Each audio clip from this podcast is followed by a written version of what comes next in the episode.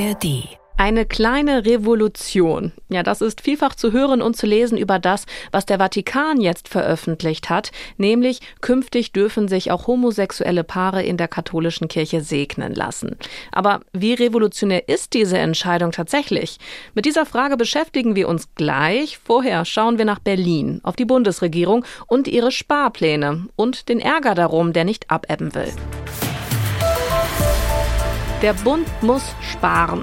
Aber wo? Ja, dafür hat die Ampelkoalition inzwischen einen Plan, aber der gefällt nicht allen. Unter anderem will die Regierung ja Subventionen für die Bauern streichen und das hat massive Proteste ausgelöst. Gestern zum Beispiel, da sind tausende Landwirte und Landwirtinnen mit ihren Traktoren nach Berlin gefahren und haben sich am Brandenburger Tor versammelt. Und damit erstmal herzlich willkommen von mir, Laura Janke, zu unserem Standpunkte-Podcast von NDR Info. Wir haben Dienstag, den 19. Dezember. Und wir starten mit unserem heutigen Gastautor. Das ist Jan Fleischhauer, Kolumnist beim Fokus und Buchautor. Er blickt in seinem Kommentar nicht nur auf die Sparpläne für die Agrarbranche, sondern darauf, wie die Bundesregierung generell mit Steuergeld umgeht. Die Haushaltsdebatte hat endgültig den Schritt vom Tragischen ins Komische genommen. Die FDP hat sich überlegt, dass es doch keine so gute Idee ist, den Bauern den vergünstigten Agrardiesel zu nehmen. Die Grünen bekommen kalte Füße, weil die ganzen grünen Wähler sauer sind, die sich als Zweitwagen so ein schnuckliges E-Auto zulegen wollten und nun ohne Subvention dastehen. Nach der Haushaltskrise ist vor der Haushaltskrise. Wir reden nicht von der Hälfte des Bundeshaushalts, die plötzlich fehlen, oder gar zwei Dritteln. Wir reden von vier Prozent. Ich habe gestern Hendrik Wüst, den Ministerpräsidenten von Nordrhein-Westfalen, getroffen. 4%, das ist ziemlich genau das, was Bundesländer wie NRW wegen des Wumms und des Doppelwumms einsparen mussten. Und zwar ohne dass Sie und ich jeder von Notiz genommen hätten. Ich bin sehr für eine Schuldenbremse und ich kann Ihnen auch sagen, warum. Grundsätzlich spricht nichts dagegen, mal mehr Geld auszugeben, wenn man gerade klamm ist und investieren muss. Aber wenn Sie Politikern keine Grenze setzen, dann kennen die auch keine. In der Politik gibt es immer einen guten Grund, mehr Geld auszugeben, als man hat. Oder haben Sie schon einmal von einem politischen Vorhaben gehört, bei dem es heißt, kann man machen, muss man aber nicht? Ja, heißt es jetzt, die Bahn, die ist doch in einem so beklagenswerten Zustand. Den Soldaten fehlt die Munition und in den Schulen regnet es durchs Dach alles wahr. Aber für mich sind das lauter Gründe, innezuhalten. Ein Staat, der insgesamt eine Billion Euro an Steuergeldern einnimmt, aber es nicht schafft, die Schulen in einen Zustand zu versetzen, dass man als Kind trockenen Fußes wieder nach Hause kommt. Also damit würden sie normalerweise kein Unternehmen der Welt durchkommen lassen. Im Grunde redet der typische deutsche Politiker wie Donald Trump als Immobilienjongleur. Gerade weil er sich unfähig zeigt, mit dem anvertrauten Geld solide zu wirtschaften, muss man ihm Kredit gewähren. Die eigene Unseriosität als Ausweis besonderer Vertrauenswürdigkeit. Damit kommt man nur im Immobiliengeschäft und in der deutschen Hochpolitik durch. Das meint unser Gastautor Jan Fleischhauer.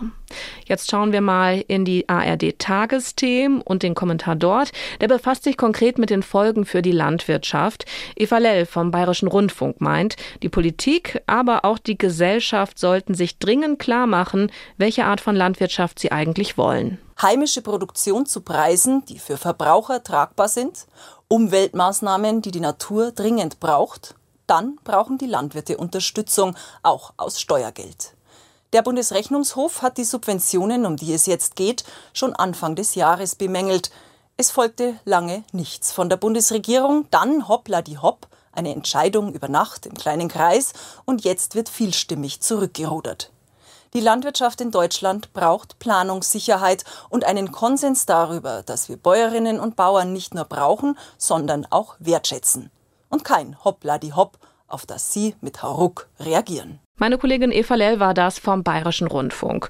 Und jetzt schauen wir noch in die neue Osnabrücker Zeitung. Die sagt über die gestrichenen Subventionen, die Regierung spare an der falschen Stelle. Die deutsche Landwirtschaft macht etwa im Verhältnis zum sonstigen Verkehr nur einen kleinen Teil der Emissionen aus. Und in der Branche sind es wiederum vor allem Rinder- und Milchviehbetriebe, die den größten Anteil haben. Gegen klimaschädliches Rülpsen der Kühe hilft auch keine Dieselsteuer. Ja, und selbst innerhalb der Bundesregierung sind die Sparmaßnahmen umstritten. Agrarminister Özdemir ist dagegen. Finanzminister Lindner, der die Entscheidung ja mitgetroffen hat, kann sich ja zumindest vorstellen, stattdessen an anderer Stelle zu sparen. Also ein ganz schönes Hin und Her. Und das kritisiert auch die Frankfurter Allgemeine Zeitung. Mit dem Disput über die Regelungen für die Bauern und die anderen Kürzungen vermittelt die Ampel abermals den Eindruck, ihre Entscheidungen und deren Auswirkungen nicht gründlich genug durchdacht zu haben. Angesichts der absehbaren Reaktionen auf die Sparbeschlüsse versteht man aber, warum die Koalition lieber in eine höhere Kreditaufnahme ausweichen würde. Die Kinder, die dereinst für die Schulden aufkommen müssten, haben allenfalls Spielzeugtraktoren. Und wir gehen jetzt mal weg aus Berlin und schauen in den Vatikan. Die veröffentlichte Erklärung von dort beschäftigt viele Medien gerade. Homosexuelle Paare dürfen sich in der katholischen Kirche jetzt segnen lassen, allerdings nur außerhalb von Gottesdiensten und es darf sich dabei auch nicht um eine Eheschließung handeln. Das hat der Vatikan besonders betont. Die Welt nennt die Entscheidung eine gewaltige Neuerung. Wenn man sich vor Augen führt, dass der Streit um den richtigen Umgang mit Homosexualität bereits die anglikanische Kirche an den Rand der Spaltung führte, wird deutlich, welche Sprengkraft diese Entscheidung hat, so verdruckst sie für Außenstehende auch klingen mag. Papst Franziskus, der ewige Zauderer, er, bei dem zu Beginn seines Pontifikats alles möglich schien und zwischenzeitlich gar nichts mehr, er hat nun zumindest einen Pflock eingeschlagen, den seine Nachfolger nicht so leicht wieder herausziehen können. Und das ist auch gut so. Viele Medien teilen die Meinung, dass diese Entscheidung ein Fortschritt und möglicherweise auch ein Durchbruch für die katholische Kirche ist. Der Tagesspiegel aus Berlin zum Beispiel schreibt, dass damit eine Entwicklung beginne, die nicht mehr zu stoppen sei. Die Stuttgarter Nachrichten, die treten etwas auf die Bremse. Sie sagen, die Neuerung sei keineswegs so weitreichend, wie sie vielleicht erscheinen mag. Es gehen nun weder die berechtigten Hoffnungen auf kirchliche Segensfeiern für gleichgeschlechtliche Paare in Erfüllung, noch wird auch nur ein Komma am Dogma geändert, dass es Sex einzig in der Ehe zwischen Mann und Frau geben soll. Der Papst bleibt damit weit hinter der Alltagswirklichkeit vieler katholischen Gemeinden und Gläubigen zurück. Dennoch ist das Papier aus Rom nicht ohne Wert. Es zeigt, dass sich die Kirche bewegen kann, wenn auch nur sehr langsam. Das waren die NDR Info Standpunkte für heute. Eine neue Ausgabe mit den Meinungen aus den verschiedenen Medien gibt's dann morgen. Unseren Podcast könnt ihr gerne auch abonnieren. Das geht zum Beispiel in der ARD Audiothek. Ich sag Tschüss. Mein Name ist Laura Janke.